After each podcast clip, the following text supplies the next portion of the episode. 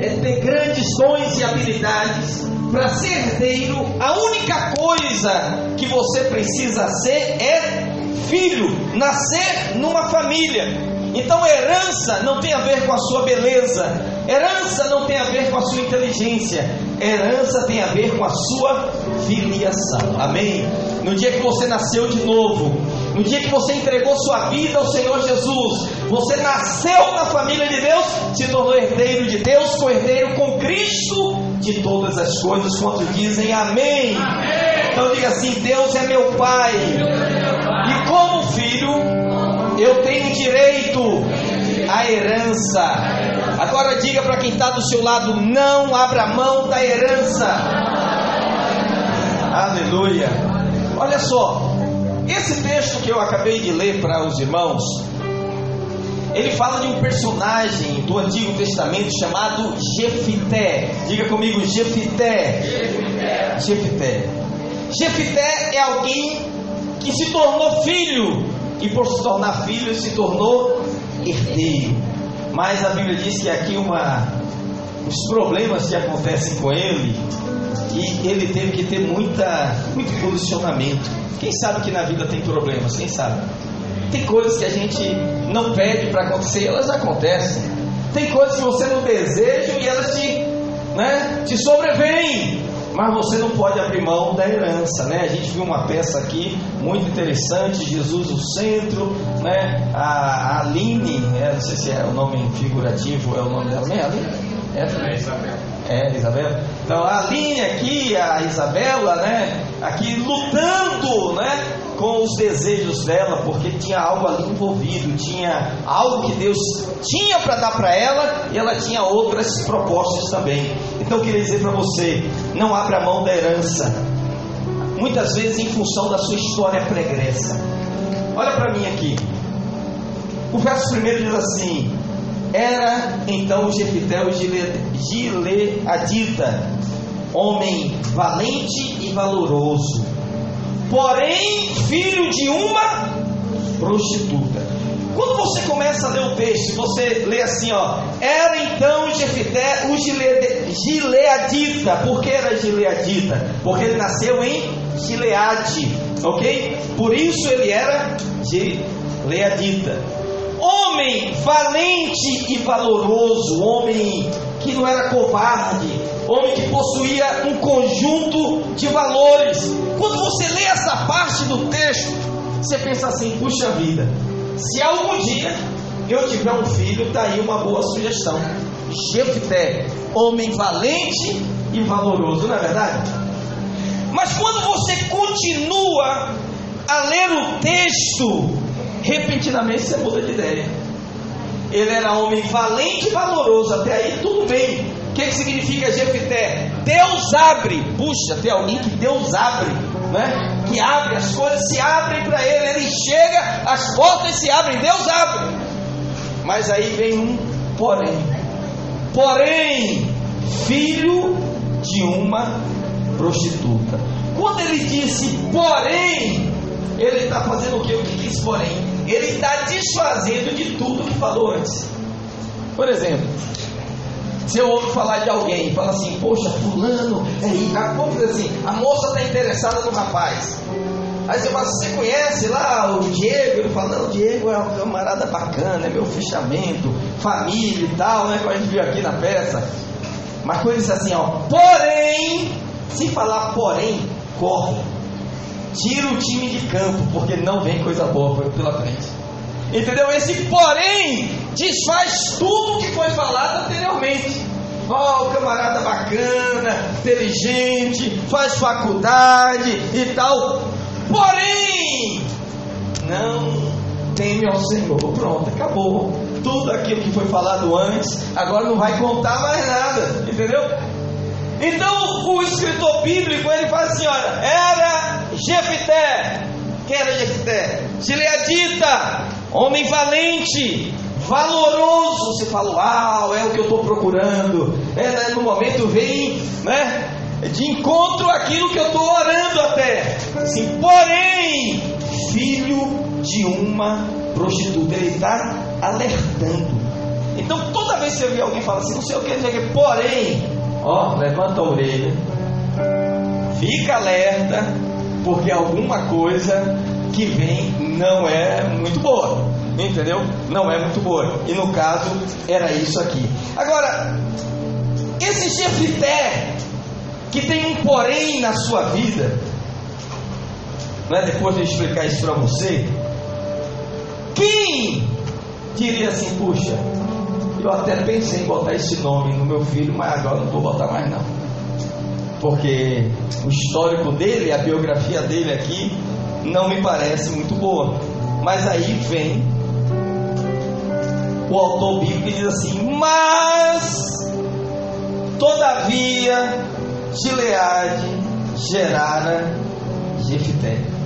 Quer dizer, você não fica meio confuso no texto? Olha só. Começa elogiando. Era Jefité, homem valente, valoroso, Gileade, uma eira conhecida, respeitada, Porém, puxa, desfez tudo, filho de uma prostituta, fala, ah, quero saber não.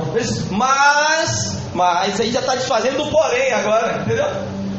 Mas, Gileade gerara a Jefité. O que, que ele está falando? A mãe é qualquer uma, mas o pai não. O pai é um cara sério.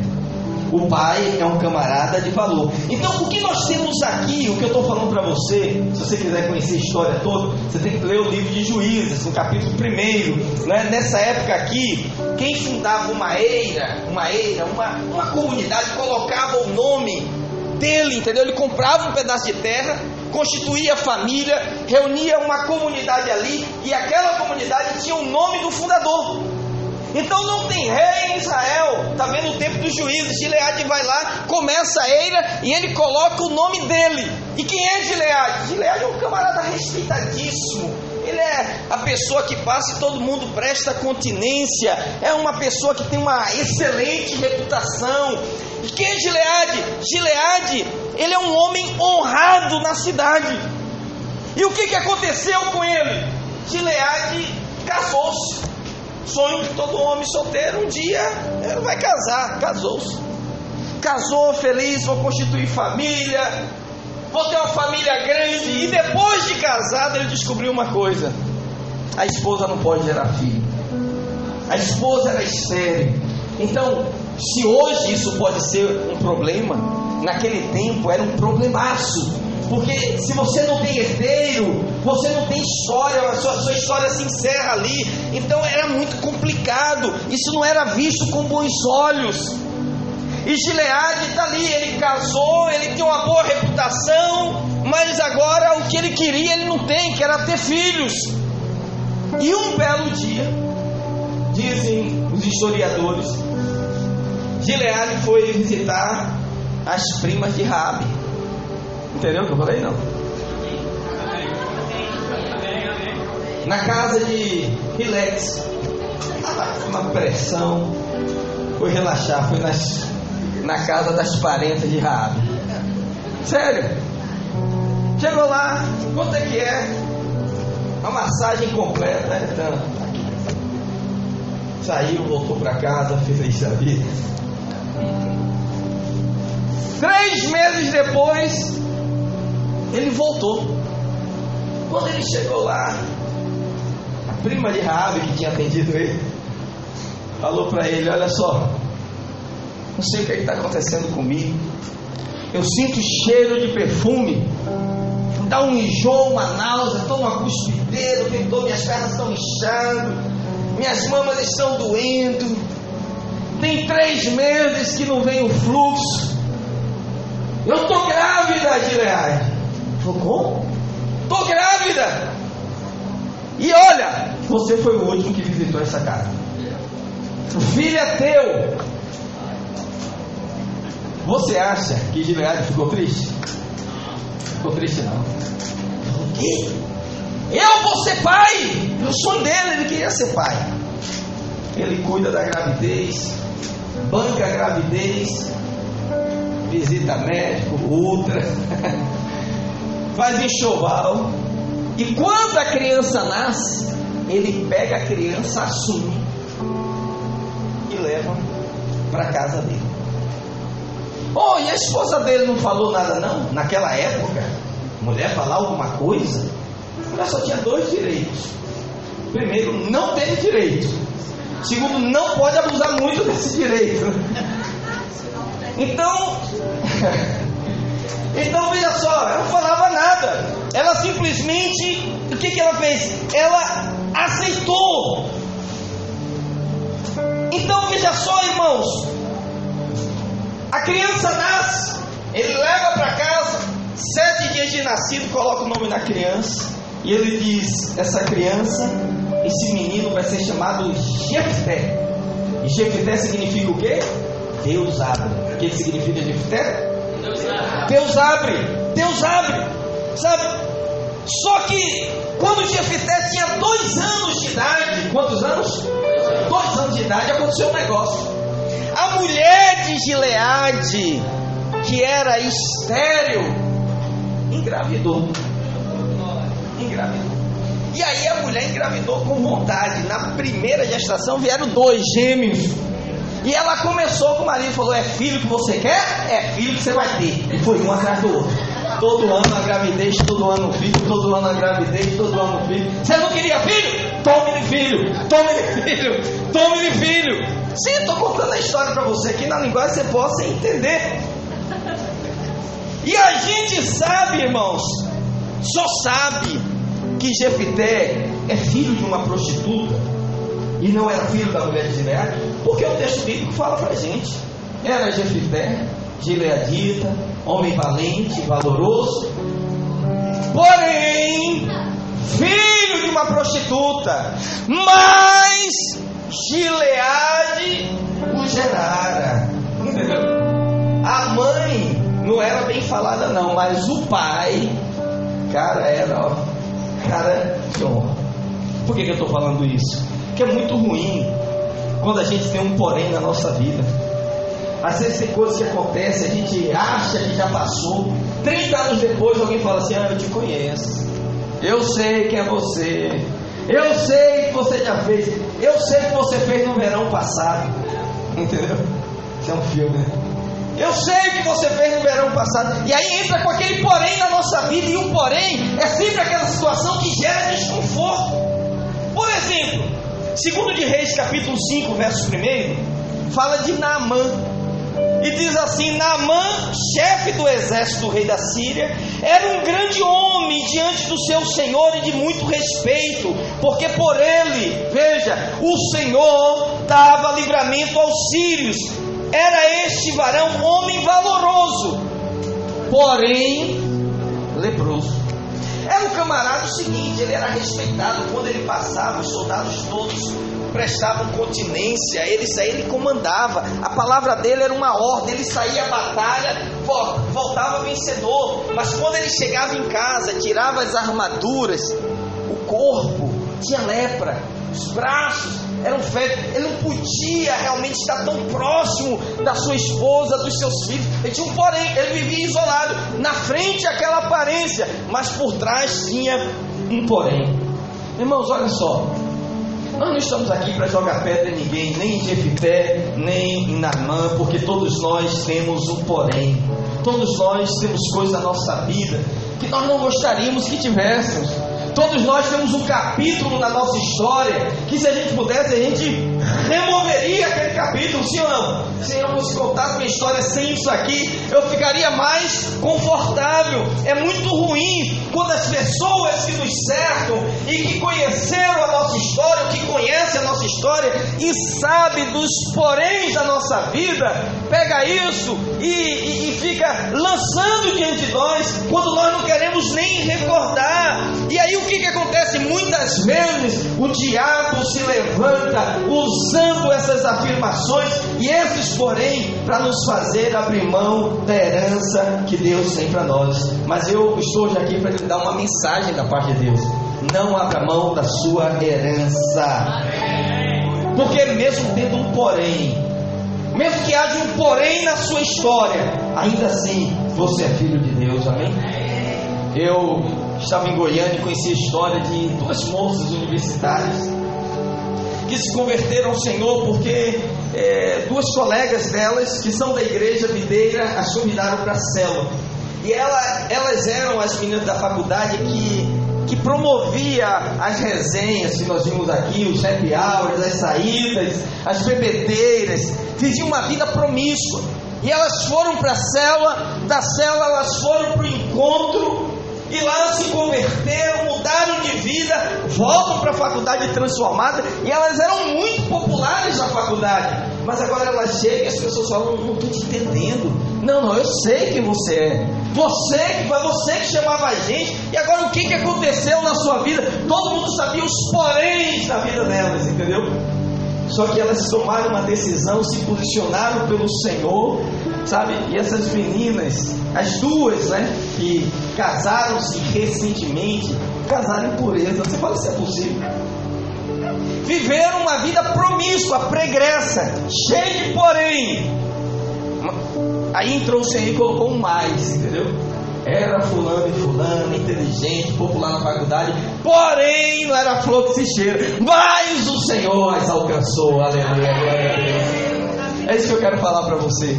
Não fica preso no porém, porque Deus tem mais. Deus tem maneira de reverter essas histórias na nossa vida, amém, querido? Não importa como foi o seu passado, não importa como foi escrita a sua história, se houve vergonha, se houve, houve humilhação, se houve coisas que você diz, ah, pastor, essa parte não quero nem lembrar. Hoje você é nascido na família de Deus, entende? Esse, porém, foi sobreposto pelo mais do Senhor, mas o Senhor alcançou a sua vida, aleluia, glória a Deus.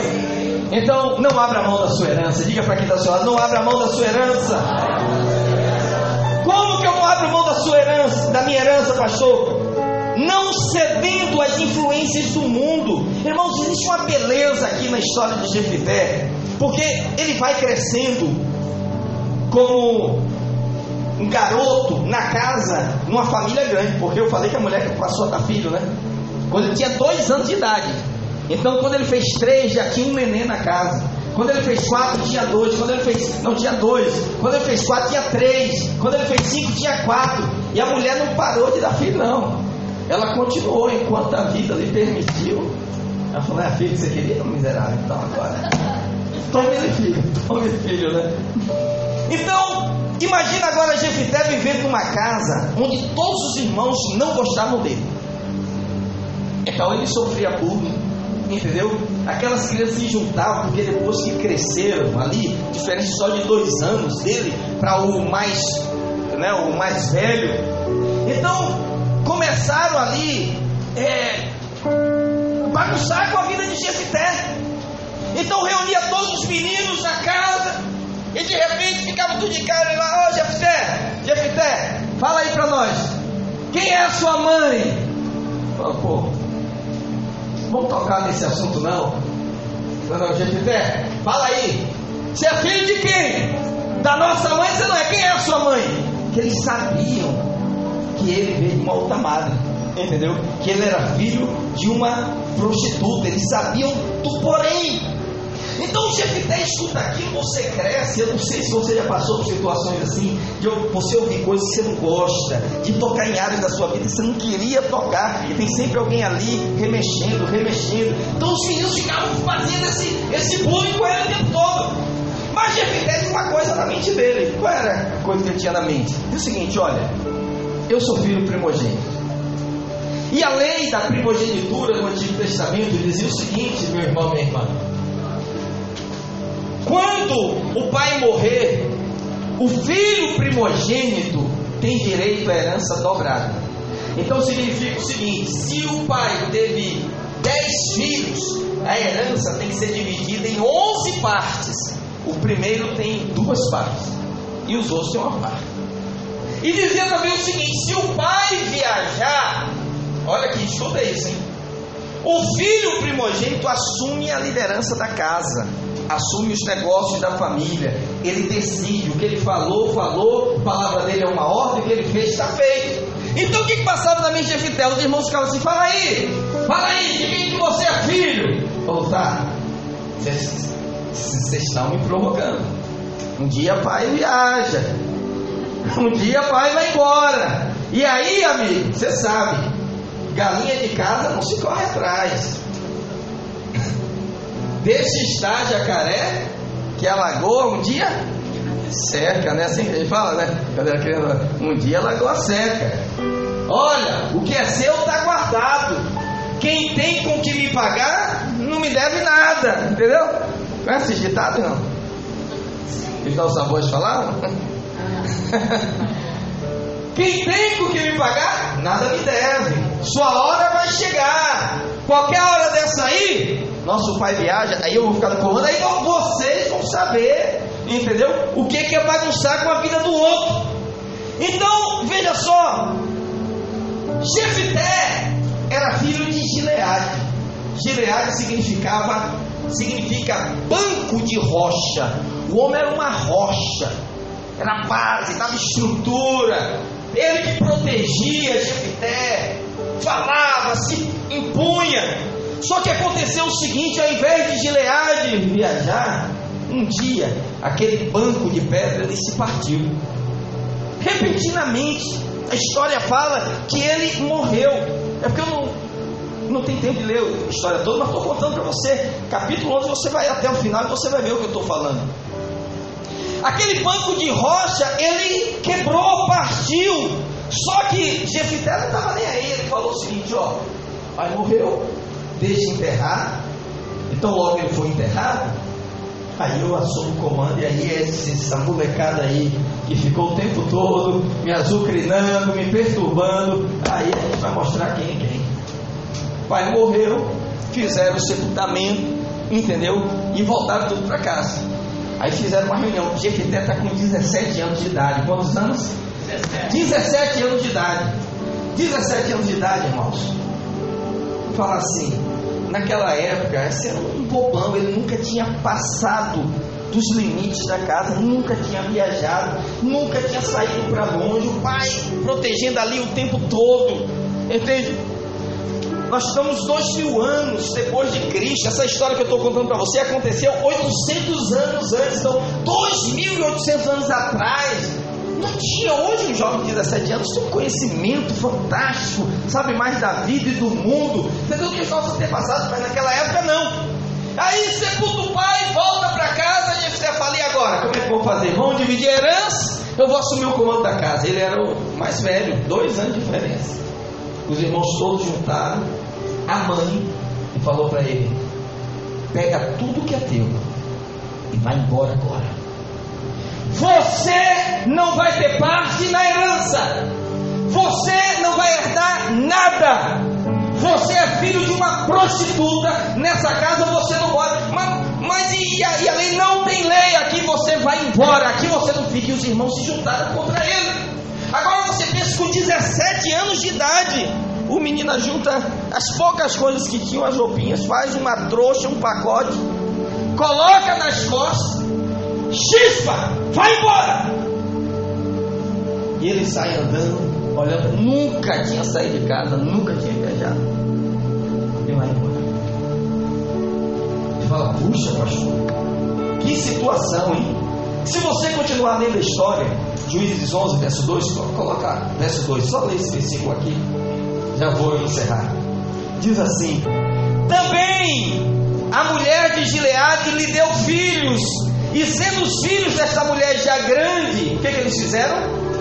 Expulsaram a Jefité e lhe disseram: Não herdarás na casa de nosso pai, porque és filho de outra mulher. E Jefité saiu com a mão na frente e outra atrás. Nesse mesmo capítulo, no verso 3, um pouquinho mais à frente, diz onde ele foi parar.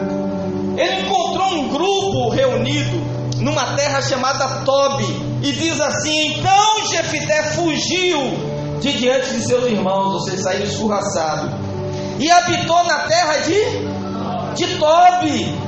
E homens levianos se ajuntaram a Jefité e saíram com ele. Há uma outra versão que diz salteadores. Outras diz vândalos. A história diz que eram uns caras que eram vândalos bagunceiros, que não respeitavam princípios, que não respeitavam ninguém. E Jefité, ele encontra esse grupo que abraça, e ele vai morar nessa cidade de Tobi, nessa era de Tobi. E ele fica lá e todo tipo de gente que não presta, que você possa imaginar, se junta a ele naquela comunidade. Mas a Bíblia diz uma coisa interessante aqui: e Jefité se tornou líder deles. Jefité se tornou o que, irmãos? Líder deles. Diz, puxa, pastor, como é que ele chegou e tão rapidamente se tornou líder? Porque quem nasceu para ser já chega dando a mostra grátis, entendeu? A estrela já estava ali, só que tinha nuvens ocultando. O vento veio e soprou, entendeu? O líder, quando ele chega, ele chega. Entendeu o que eu estou falando? Ele se tornou líder daqueles camaradas. Irmão, o que, que eu quero dizer com isso? Que aquilo que Deus planejou para você, aconteça o que acontecer, vai se manifestar na sua vida no tempo Vai se manifestar. Quando a unção está sobre você, ei, ei, não importa onde você vá, a unção vai se estabelecer na sua vida. Ele se tornou líder dos vândalos. 30 anos depois. 30 anos depois. Entendeu o que eu falei? 30 anos depois. Quando ele saiu de casa, ele tinha quantos anos? 17. 17. 30 anos depois, ele estava com quantos anos? 47 anos. Então, com 47 anos, ele agora é um homem barbudo, cabeludo, fez um voto de não cortar cabelo, andava montado num cavalo, barriga para dentro, peito para fora, musculoso, valente. Esse Jefité fazia as guerras, esse Jefité era temido, ninguém encarava Jefité.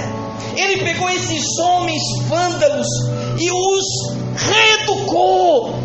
Pegou esses homens salteadores, vagabundos que não gostavam de trabalhar e colocou esses homens na linha. O que eu quero dizer com isso, irmãos? Ele se tornou o príncipe de toda Tobi. Olha o que eu estou te falando. Ele foi para o pior lugar. E ao invés de ser influenciado pelos piores, ele tornou os piores os melhores. O que, que eu quero dizer para você, querido e querida? Você pode influenciar onde você está. Você pode ser um influenciador. Toda a Bíblia diz: toda a aldeia de Tobi se curva diante dele. Ele começa a colocar ordem na cidade. Se vocês são desordeiros, mas não vão colocar ordem na cidade. Agora aqui tem como entrar, tem como sair, tem segurança. Ele, ele treinou aqueles homens e tornou aqueles homens de vagabundos em guerreiros. Isso é algo tão poderoso, irmão. Porque ele se torna um andarilho. Se junta com vagabundos, mas ele não se torna vagabundo se junta com salteadores, mas ao invés dele se tornar bandido, ele torna os bandidos pessoas de bem. Por isso que às vezes as pessoas falam assim: Ah, pastor, ah, Jesus ia num lugar de pecadores, por que, que eu não posso ir? Porque Jesus ia onde tinha morte e levava vida. Jesus ia no meio dos pecadores e levava santidade. Se você for fazer isso, glória a Deus, aleluia. Mas se você vai e você se corrompe, aí vai para aí, entendeu? Ah, porque eu vou pregar no carnaval. Você tem condição de chegar lá no carnaval e, e resgatar as pessoas lá? Amém, glória a Deus. Agora, se você chega lá, bota o olho na mulata e diz misericórdia, Senhor, entendeu? E, você começa a bater o pé e bater a mão na, no ritmo do, do pandeiro, entendeu? Não é para você, entendeu o que eu estou falando? Quem está entendendo o que eu estou falando, irmão? Você é um Jefité, meu irmão. Você pode ir para a faculdade e ao invés de ser influenciado pelos amigos da faculdade, você influenciar aqueles que estão lá. Aleluia. Ah, todo mundo aqui fuma maconha. Até você chegar, depois de chegar, todo mundo vai parar de fumar por causa da sua influência. Ah, porque todo mundo aqui bebe todas. Porque você não estava lá, você se juntou com os beberrões, e ao invés de você começar a beber, eles pararam de beber. Que eu estou falando? Isso que é história linda aqui de Jefité. Irmão, você vai trabalhar num lugar onde todo mundo trai o cônjuge. Mas você vai chegar lá, você não vai trair. Daqui a pouco você está edificando a família dos outros também. Aleluia, glória a Deus. Eu olho para a vida de José do Egito, e José foi o Egito, era o berço da, sabe, da idolatria, ele estava distante de casa. Ele chega lá na idade de Jefté, 17 anos, com 30 anos, ele é o Senhor do Egito ele não se corrompeu. Olha para Daniel que vai para Babilônia. Babilônia era o berço da promiscuidade. Você quer saber um lugar? Por isso, casa de show o nome é Babilônia, discoteca o nome é Babilônia, motel o nome é Babilônia. Você não encontra motel Éfeso. Você não encontra, encontra. É Babilônia você encontra. Motel Nova Jerusalém, já viu alguma coisa? Por que, que eles chamam motel de Babilônia? Porque Babilônia é assim. Ou Corinto, né? Corinto também tem. Não é? Eu sei que ninguém aqui é entendido em motel, mas é só você. Entendeu? Mas normalmente as casas de show têm esse nome, por quê? Então Daniel sai com 16 anos de idade, ele é levado para a Babilônia. Ele vai estudar na Universidade da Babilônia. Ele vai, o nome dele é trocado lá na Babilônia por Belsazar. Entende? Então ele foi aculturado para viver como os babilônicos, mas nem a comida babilônica ele comia. 30 anos depois você encontra ele lá governando, junto com Ciro, depois com, com, com, com, com, Dario, entendeu? Três imperadores passam, Daniel está firme lá, firme. Esse é você, meu irmão, esse é Jefité, entendeu? Se juntou ao bando de vândalos, mas não se tornou vândalos. Entende o que eu estou falando? A gente vive num mundo cheio de poeira, um mundo complicado, irmão, com muitos problemas. Mas eu declaro em nome do Senhor Jesus que você vai entrar, vai influenciar e vai trazer outros para a glória do Senhor Jesus. Amém? Você também pode fazer diferença. Diga para quem está do seu lado, você também é um influenciador. Você também pode fazer diferença. Aleluia. Gileade é um tipo de no dia que Gileade morreu, Jefité pôde entrar na herança. Quando Cristo morreu, ele te deu acesso à herança. Mas aí veio os opositores e eram os inimigos para dizer: você não vai ter parte na herança. Olha, irmão, o tempo todo o diabo está querendo tirar você da herança. O que Deus tem para você é muito maior do que o que o mundo pode oferecer.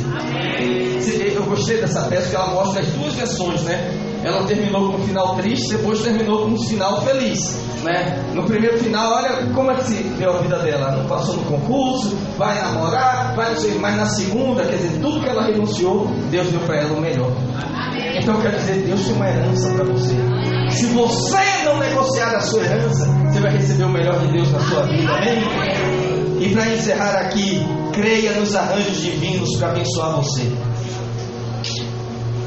Um dia, só para encerrar a história aqui.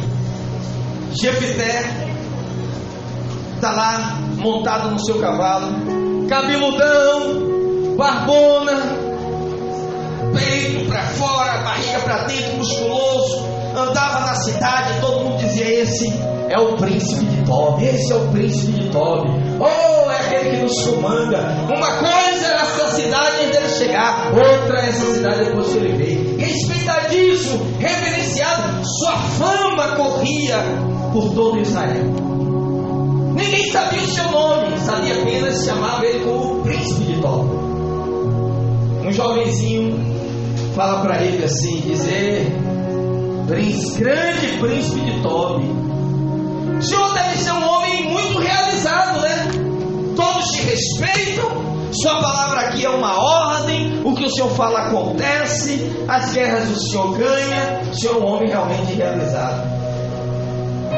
Ele falou: Não, eu sou um homem que tem sucesso, mas eu não sou um homem realizado. Fala, mas o que, que te falta? Ninguém, nenhum outro nome nessa cidade é mais respeitado do que todo príncipe de Tobi. Ele falou: Meus pés estão em Tobi, mas meu coração está em Gileade. Eu não posso estar realizado quando meu coração, não, meus pés ainda não estão pisando na terra dos meus sonhos, na minha herança, eu tenho herança. Eu hoje não estou nessa herança. Mal ele termina de falar, a Bíblia diz: escuta,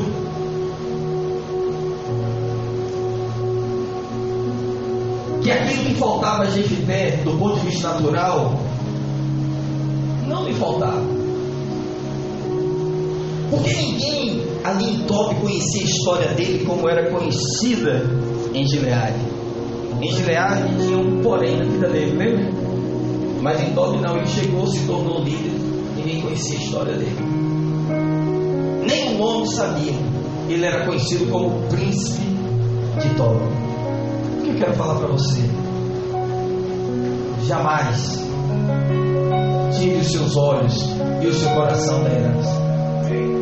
Deus tem uma herança para você, meu. Deus tem uma herança para você. Tob é bom. Ah, Tob é ruim. Não, é bom. Reconhecimento, popularidade, todo mundo te conhece, está fazendo as coisas. Tá...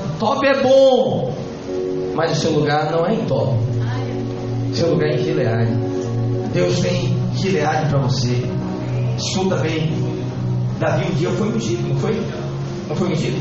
Samuel foi na casa dele, ungiu ele. Ó, oh, és o novo rei de Israel. No outro dia, Davi estava onde? No trono? Estava onde? Nos pastos. Meus pés estão aqui nesse curral, mas meu coração está lá no trono. Eu sei o que Deus tem para mim. Entendeu o que eu estou falando? Agora, se a pessoa estiver no pasto, com os pés no pasto, e o coração estiver no pasto, ela vai passar a vida toda pastando. Entendeu? Mas não vai entrar na herança. Jefité é um caso muito igual de Davi.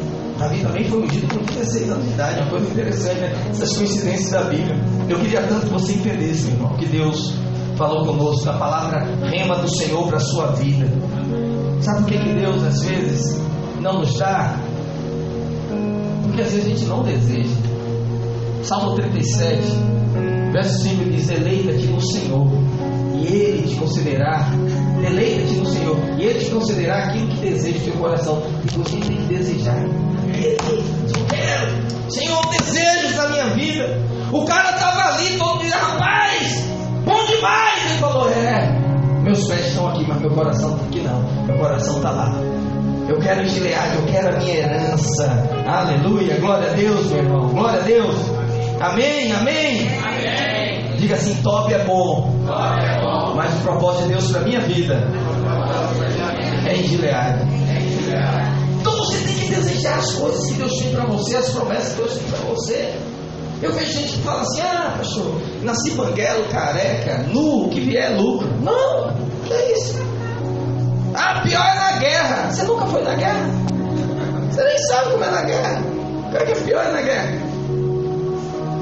Eu quero tudo que Deus tem para mim, amém? Pastor, não estou entendendo. Estou lhe dizendo que Deus tem coisas maiores para a sua vida, meu irmão. Olha o que Deus faz. De repente, suscita-se uma guerra lá entre os Amonitas.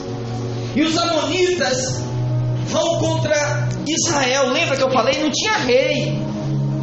Não tinha juiz. O último juiz, o montador de jumenta, Jair, o oitavo juiz de Israel tinha acabado de morrer. O exército estava disperso. E o, os amonitas, o rei dos amonitas, sabendo disso, mandou um recado para Israel dizendo o seguinte: olha só, nós vamos invadir essa cidade aí e nós vamos tomar tudo. Então, olha como é que eles faziam guerra. Vocês têm duas opções. Se rende, a gente não tem guerra nem nada, você se torna um subserviente nosso, nós assumimos tudo. E ninguém morre. Ou vocês vão para a briga e aí os amonitas, eles eram assim, eram chamados de chacais do deserto. Eram os caras que eles quando faziam guerra, eles se matavam, deixavam um sobrevivente. Falou, se fizer guerra, não vai sobreviver nenhum, nem homem, nem mulher, nem criança, vão matar todo mundo. Mas se vocês se entregarem pacificamente, vão deixar todo mundo viver. Só vamos fazer uma coisa, porque essa era a marca deles. Nós vamos arrancar o olho direito de todo homem, toda mulher, toda criança. Fica sem o olho direito, que era a marca dos conquistados por ele. E aí Israel fica desesperado, porque Jair morreu. Não tem juiz, a terra está. Tá, sabe? Ali os anciãos se reúnem e falam: Olha, nós estamos em apuros. Nós vamos ser destroçados pelos amonitas. E lá na reunião alguém fala assim, disse, olha, mas ei, a gente tem ouvido falar lá do príncipe de Tobi, que ele é valente, ele ganha as guerras. Por que, que a gente não vai lá pedir ajuda para ele? Porque Tobi faz parte de Israel, mas é um território neutro. E aí esses doze anciãos se reúnem e vão em caravana até Tobi. Quando eles chegam lá, encontram quem? O príncipe de Tobi montado no seu cavalo, porque ele passava o dia na cidade, não é? E aí, cabeludão, barbudão, e vê aqueles dois anciãos, ele olha e diz: O que vocês vieram fazer aqui? E eles se curvam diante de Jefité e diz: Ó, oh, grande príncipe, nós estamos aqui porque os amonitas estão nos ameaçando, eles vão invadir Israel, nós vamos morrer. Luta a nossa guerra, guerreia por nós. Ele falou: Quem são vocês? Somos anciãos de Israel. Mas tinha três ali que ele reconheceu, porque três, por falta de representantes, foram representando três tribos, mas eram irmãos. E ele reconheceu que aqueles três eram filhos de Gileade. E aí, ele desce do cavalo, pega o cabelo assim, ó, levanta, segura aqui em cima, pega a barba assim, ó, puxa com a outra mão, deixa o rosto bem aparente, e quando eles olham, eles dizem: se, se, eu fizer, ele fala: Não sou eu, filho de uma prostituta? Por que vocês vieram a mim?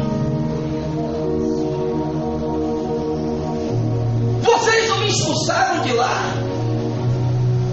Olha os arranjos divinos. Ele diz: Nós estamos em apuros. Nós não sabíamos que era, que era o Senhor. Tudo mudou agora. Covando, agora o Senhor. Porque a vida é uma roda gigante, meu irmão. Você não sabe o que vai acontecer com essa pessoa que está do seu lado. Se eu fosse você, toda vez que estivesse falando, tirava uma selfie, cumprimentava, tratava bem, porque hoje pode parecer que não é nada, mas amanhã você não sabe onde ela vai estar. Amanhã você não sabe onde ela vai estar. E aí eles falam, a luta nossa guerra, porque todo mundo teme o Senhor. E Jefité diz o seguinte: ele diz é o seguinte. A cadeira de juiz de Israel está vazia. Não há governo naquela cidade. Se eu lutar a sua guerra e vencer os amonitas, eu posso sentar na cadeira de Israel? E eles não tinham opções de falar, não, claro, você pode. Cumprimentou, fechado. Na mesma hora, Jefité mandou uma carta para os amonitas dizendo: Vocês podem fugir, vocês podem se esconder, mas eu vou te procurar, eu vou achar e eu vou matar vocês. No outro dia, chegou um mensageiro com uma carta dos amonitas e dizendo: Ó oh, príncipe de Tobi, por que essa ira contra nós? Não estamos fazendo guerra contra ti, estamos fazendo guerra contra Israel. Ele disse: mensageiro, diga ao rei dos amonitas que eu fiz aliança com Israel e agora mesmo estou saindo em busca dele. Ele chama os valentes dele, aqueles salteadores, levianos, aqueles ex-vagabundos que agora eram guerreiros, monta na cavalaria e parte para dentro dos amonitas e destrói, faz uma carnificina, vence aquela guerra. A tardezinha, volta Jefité todo banhado de sangue, com o cavalo. E na mão esquerda segurando a cabeça do rei dos amonitas. Ele está voltando, vencedor. Oh. Espada do lado, cabeça do outro lado. Chega no entroncamento. À esquerda está Tobi. À direita está Gileade. Aleluia. Ele olha, começa a passar um filme, filme na cabeça dele. 30 anos atrás, 17 anos de idade, passava ele por aquela estrada, com a roupa, medo, coração apertado, sendo escorraçado. E agora está vendo lá, de repente, uma multidão começa a mandar a mão e dizer: Viva! Viva Jefité! Viva Jefité! Príncipe de Tob, reina sobre Israel! Viva Jefité! Viva Jefité! E ele tá está ali. Que lado está Tob? Que ouça de Leade. E ele começa. E vai entrando pela cidade, sendo soldado por todos. Aleluia. Glória a Deus. Porque Deus fez aquele arranjo, toda aquela confusão manifestar o favor dele na vida de Jesus. E agora ele vai estar de posse da herança. Agora me diga, não tem mão do homem nessa história, irmãos. É mão de Deus purinha, Deus transformando aquele caminho de humilhação, agora se tornou um caminho de glória. Aquele caminho, sabe, de, de total opressão pelo qual ele passou, da sua vitória, reconhecimento, legitimado. Agora todos se curvam diante dele. O que eu quero dizer para você, Deus tem uma herança para sua vida, meu irmão. Deus tem uma herança para você,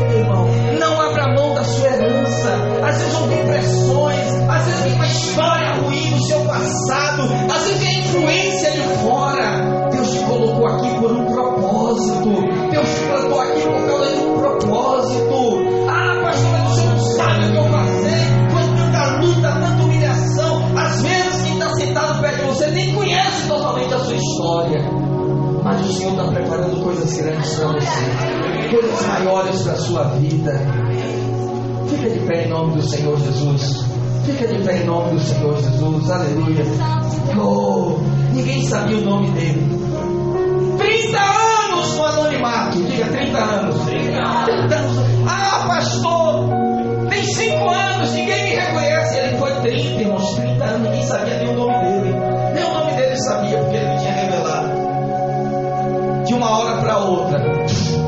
Se tornou o príncipe de Israel, o grande príncipe de Tobi. Aleluia. Glória ao Senhor Jesus. Oh, o que, que eu quero dizer para você, meu irmão? Seus pés podem estar em Tobi. Tobi tem coisas boas. Ah, Tobi tem reconhecimento, mas a sua herança está em Gileade. Aleluia. Você pode ficar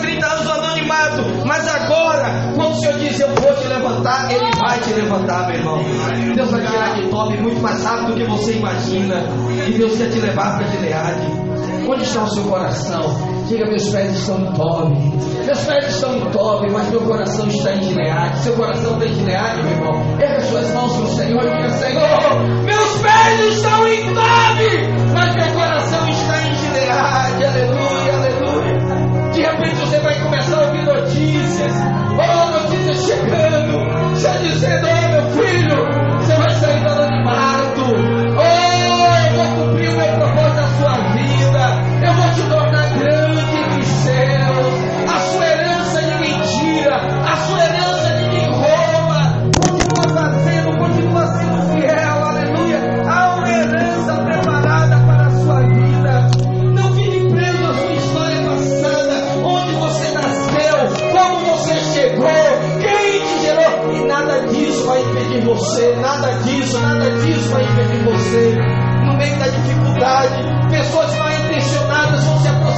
você. Não se deixe influenciar. Não se deixe influenciar. Influencie elas. Influencie. Pega gente má, gente ruim, gente promíscua. E começa a dar com você, se torna gente santa, gente direita, aleluia. Irmão,